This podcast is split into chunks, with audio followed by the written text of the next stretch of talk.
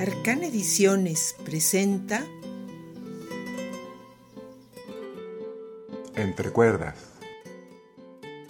Una serie para apasionados de la guitarra.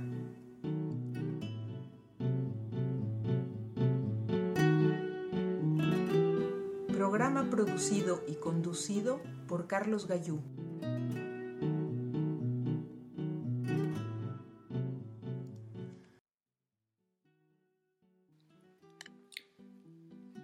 Bienvenido de nuevo, amigas y amigos apasionados de la guitarra.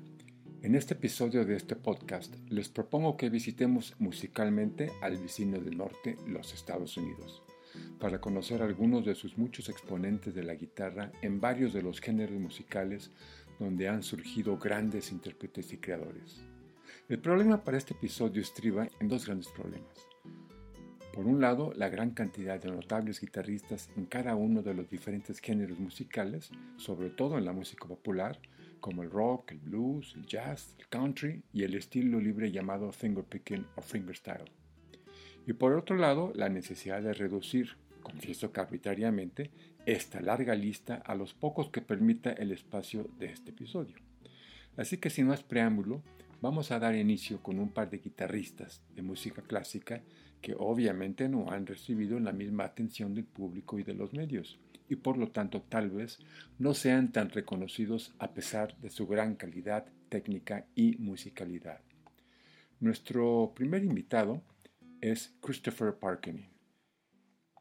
Parkening nació en 1947 en los Estados Unidos, creció en la zona de Los Ángeles, California, y empezó a tocar guitarra a los 11 años gracias a la inspiración de su primo Jack Marshall, quien era guitarrista de plantilla en los estudios MGM. Gracias a él, conoció grabaciones de Andrés Segovia y su gusto por este guitarrista lo llevó a comenzar a estudiar la guitarra clásica.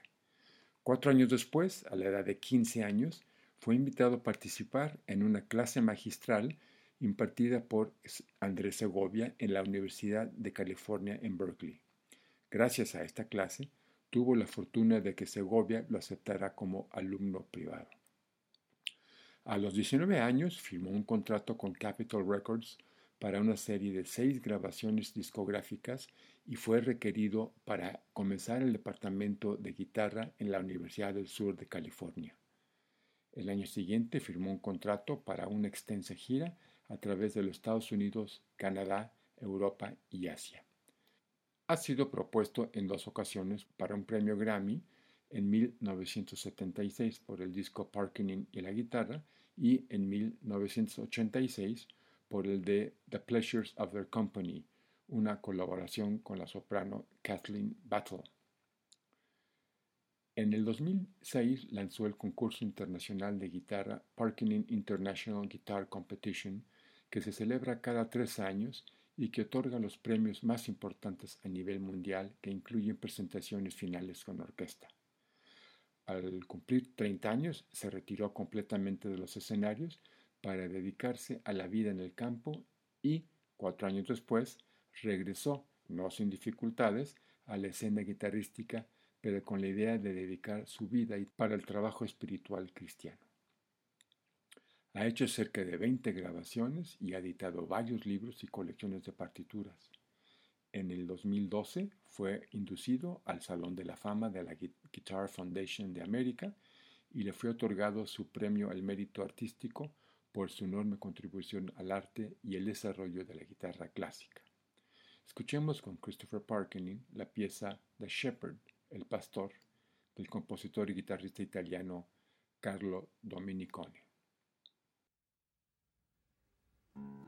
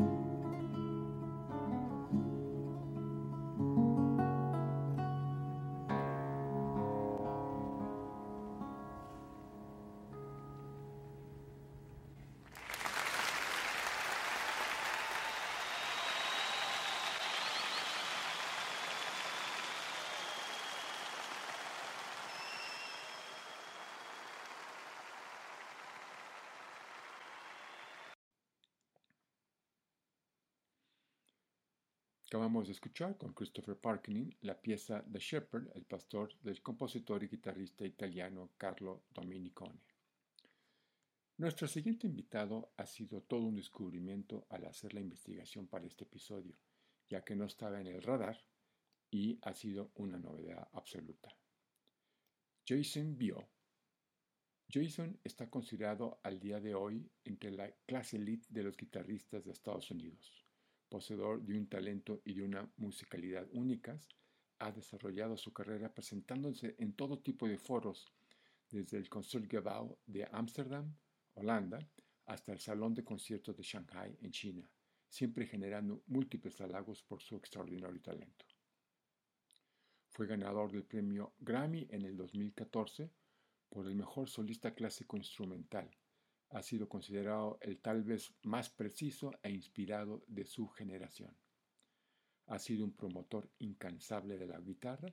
En el 2012 abrió la Escuela de Guitarra Clásica de Jason Bio y desde entonces ha guiado a cientos de guitarristas alrededor del mundo.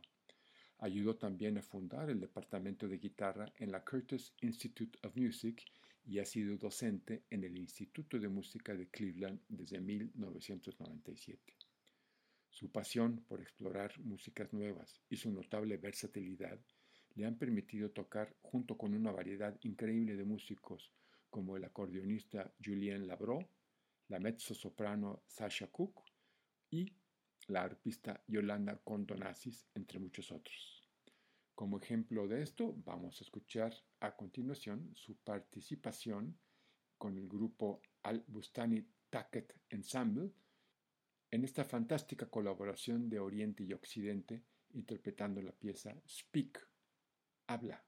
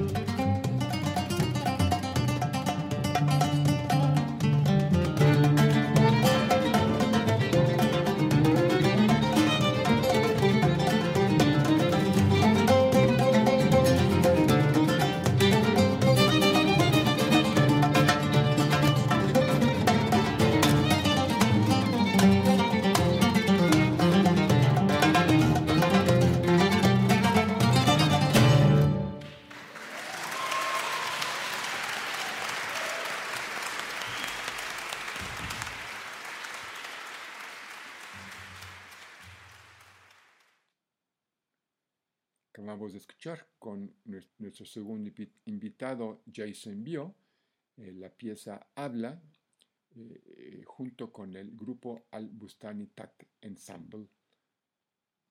Pasando ahora a otro género de música y como muestra por demás interesante y elocuente, les quiero presentar a Al Di Meola.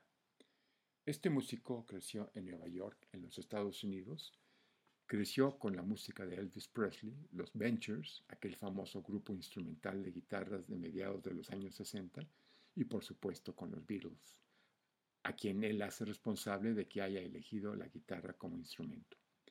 Desde muy temprana edad se sintió atraído por la guitarra, llegando a estudiar de 8 a 10 horas diarias desde una muy temprana edad, lo que lo convirtió en un joven maestro de la guitarra.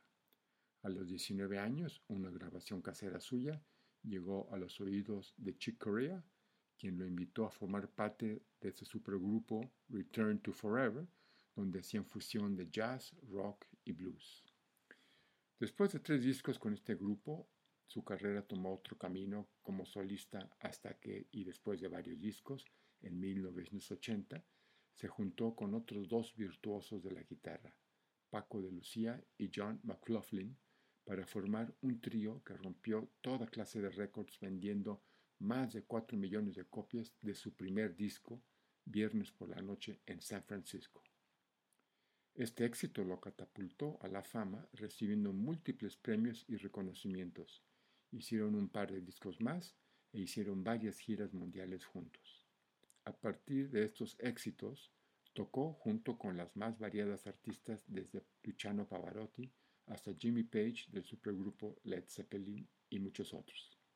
Sigue presentándose en público, componiendo y grabando música, y así el año pasado, el 2020, publicó un disco retrospectivo a sus 50 años de carrera con el nombre de Across the Universe, con sus arreglos virtuosos e interpretaciones creativas a 14 temas de los Beatles. Escuchemos a este gran guitarrista americano Al Meola con el arreglo que hizo para la canción de los Beatles She's Leaving Home, ella se va de casa.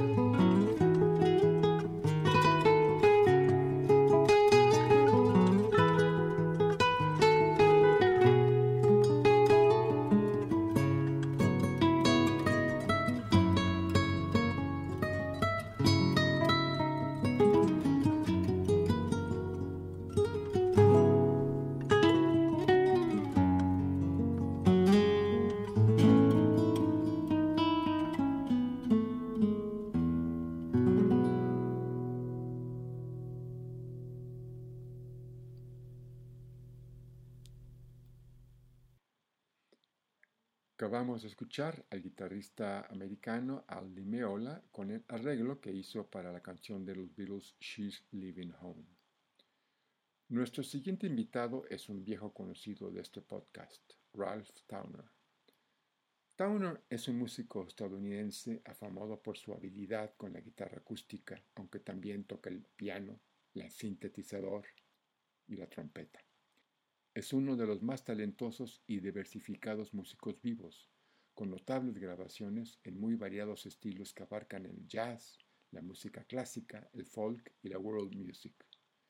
Nació en Chehalis, en el estado de Washington, en 1940, en el seno de una familia musical, ya que su madre era maestra de piano y su padre tocaba la trompeta. Empezó estudiando arte, pero finalmente optó por la música y la composición en la Universidad de Oregon, donde eventualmente conoció al bajista Glenn Moore, con quien posteriormente formó el supergrupo de jazz acústico de Oregon.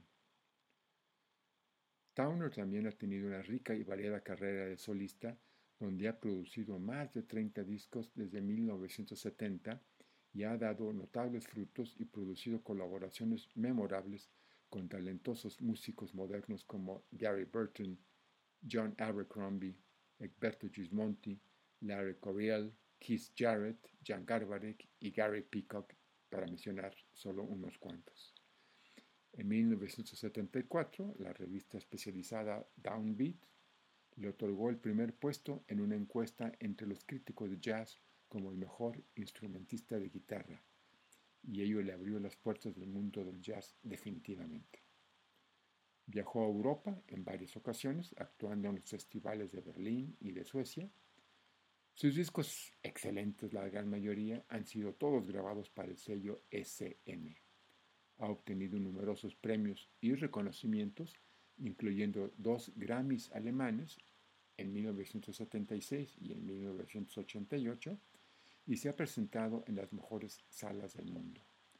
Sus composiciones se han ejecutado por las más diversas orquestas sinfónicas, desde la Orquesta de la Ópera de Stuttgart a la de Filadelfia en los Estados Unidos.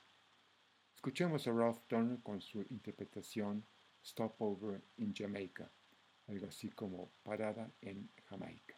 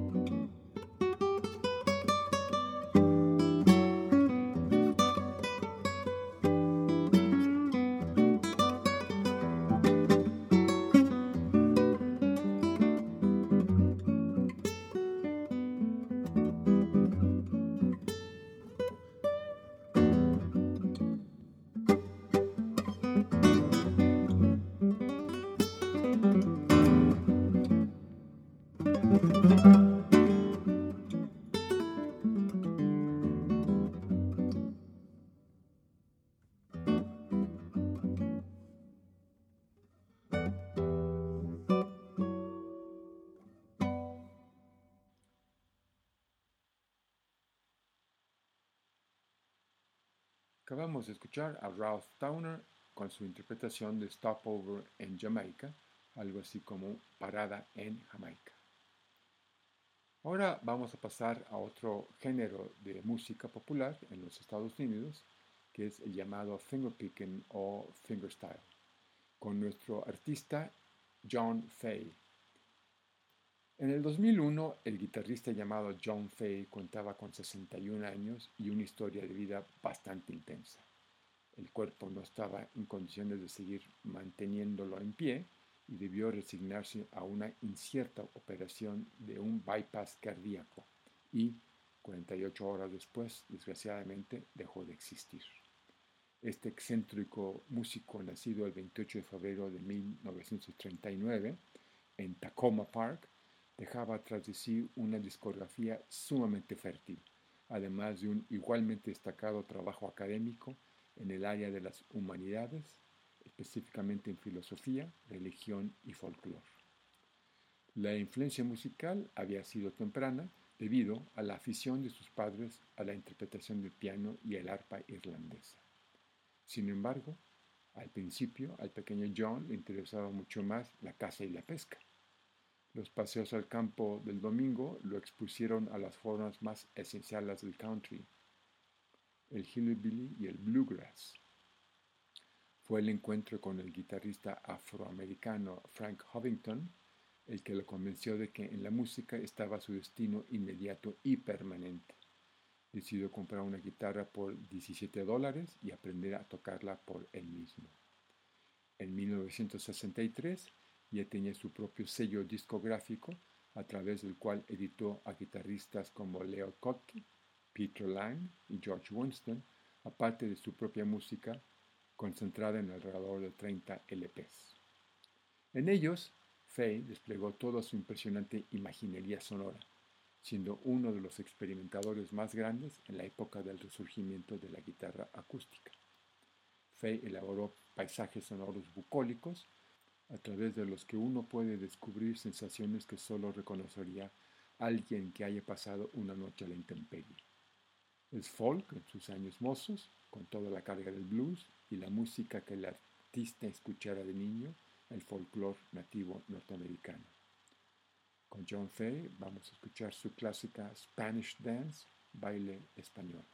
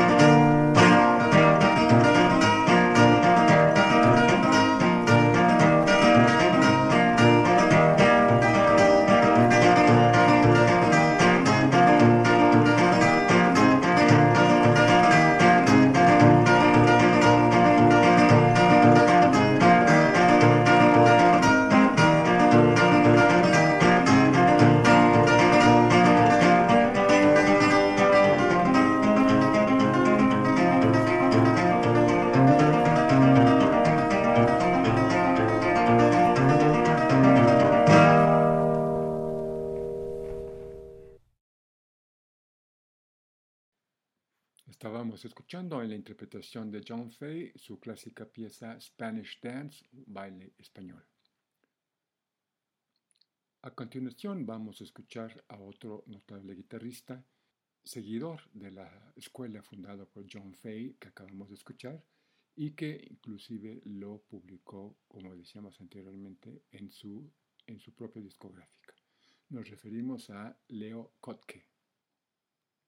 Eh, este notable guitarrista nació en 1945 en Atenas, Georgia.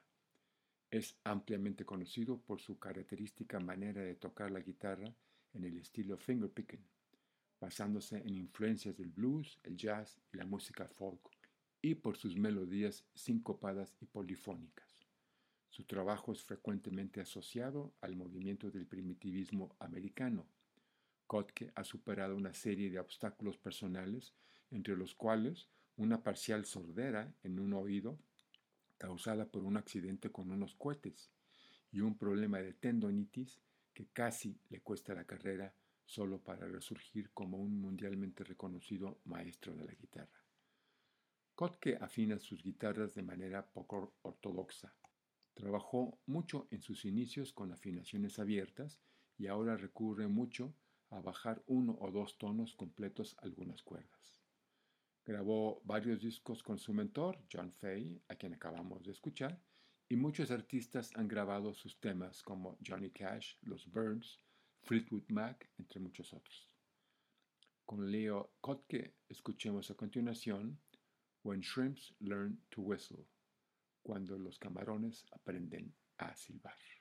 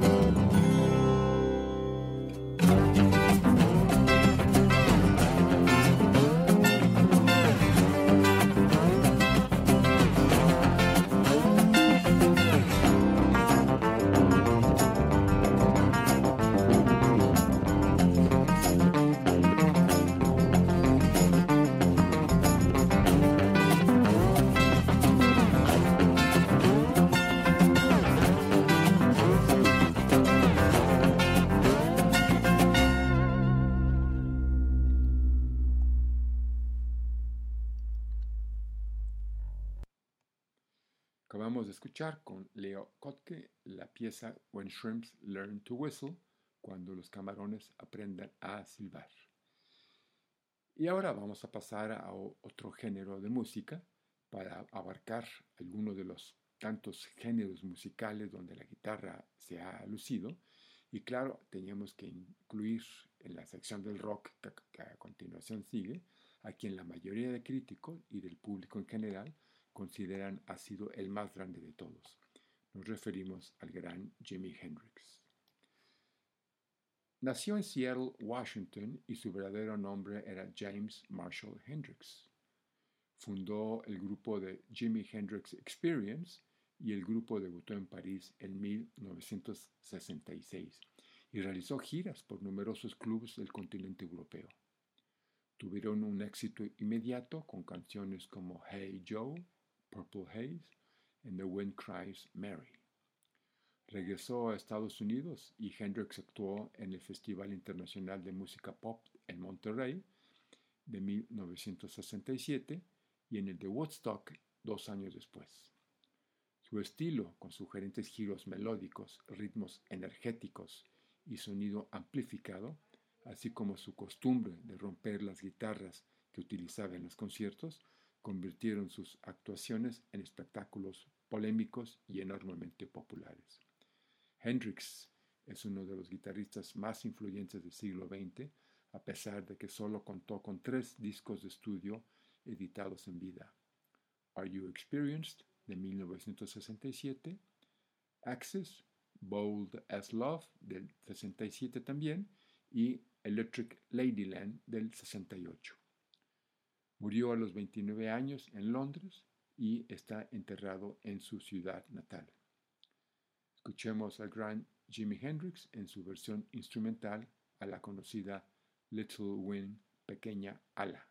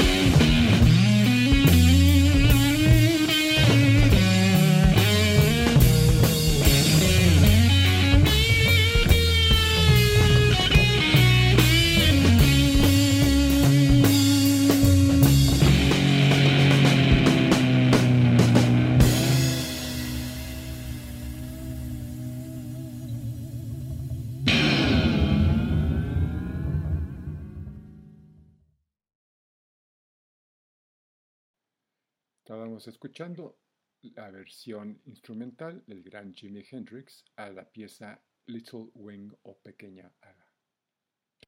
Nuestro siguiente invitado y eh, acorde con nuestra sección de rock que estamos revisando, eh, tenemos a Stevie Ray Vaughan. Stevie Ray Vaughan nació en Dallas, Texas, en 1954 y es en 1977 cuando forma su banda más importante y definitiva, Double Trouble, Doble Problema. Tocó en muchos foros llamando poderosamente la atención con un palomazo en el Festival de Jazz de Montreal en 1981, donde tocó la legendaria Texas Flood. Gracias a esta presentación, alcanzó el estrellato en 1982, cuando grabó su primer álbum y que gana todo tipo de reconocimientos y premios. Stevie Ray Vaughan es de los grandes músicos que por una u otra razón murieron jóvenes, en plena madurez musical. Stevie Ray murió en 1991 a los 36 años al caer el helicóptero que lo transportaba de regreso a Chicago después de dar un concierto. Vamos a escuchar a Stevie Ray Vaughan con su famosa Texas Flood.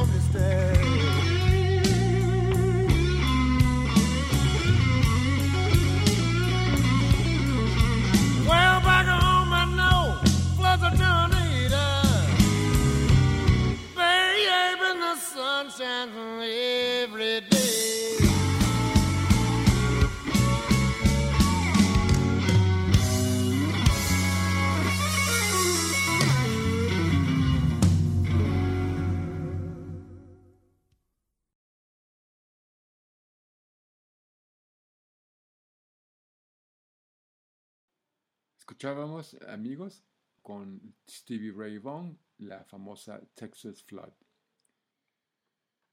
No podríamos terminar este episodio dedicado a conocer a algunos de los grandes guitarristas que han dado a los Estados Unidos sin incluir al blues como género y al rey de los guitarristas del blues. Como último invitado tenemos a Riley B. King, mejor conocido como B.B. King. Es uno de los guitarristas más populares de todos los tiempos y una leyenda viva del blues. Considerado por muchos como el rey del blues, es su mejor embajador en todo el mundo y ha sido de los que más han trabajado para popularizarlo. Es el bluesman más popular a todos niveles, el que vende más discos en todo el mundo y el que lo ha sido durante más tiempo.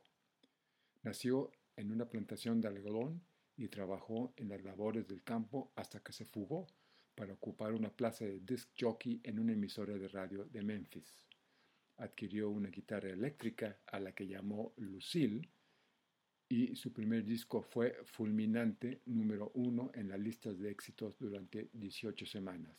Todo esto sucedía allá en los años 50. Ha influenciado prácticamente a todos los guitarristas de blues y rock que le han sucedido, debido a que su estilo es el ABC de la guitarra solista. Espléndido resumen de las técnicas básicas para los solos. Mantenía una actividad más que envidiable grabando discos junto a discípulos tan ilustres como los Rolling Stones, Van Morrison, David Gilmour o Eric Clapton, y realizando giras permanentemente por todo el mundo. Falleció en el 2015 a la edad de 89 años. Con el rey vamos a escuchar ahora Sweet Little Angel, pequeño angelito.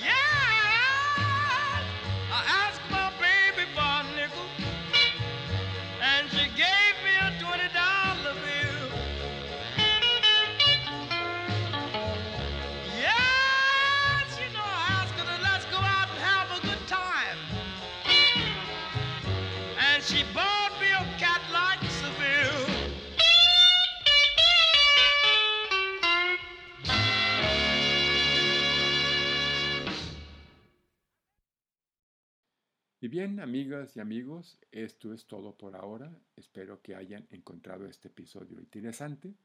Les esperamos para el próximo episodio donde iremos más guitarristas espectaculares para seguir ampliando nuestra experiencia musical.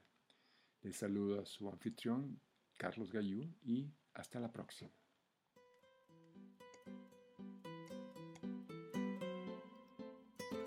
Arcán Ediciones presentó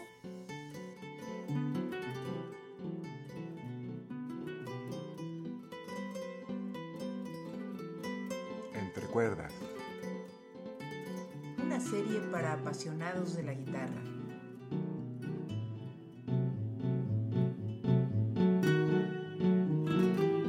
Programa producido y conducido por Carlos Gallú.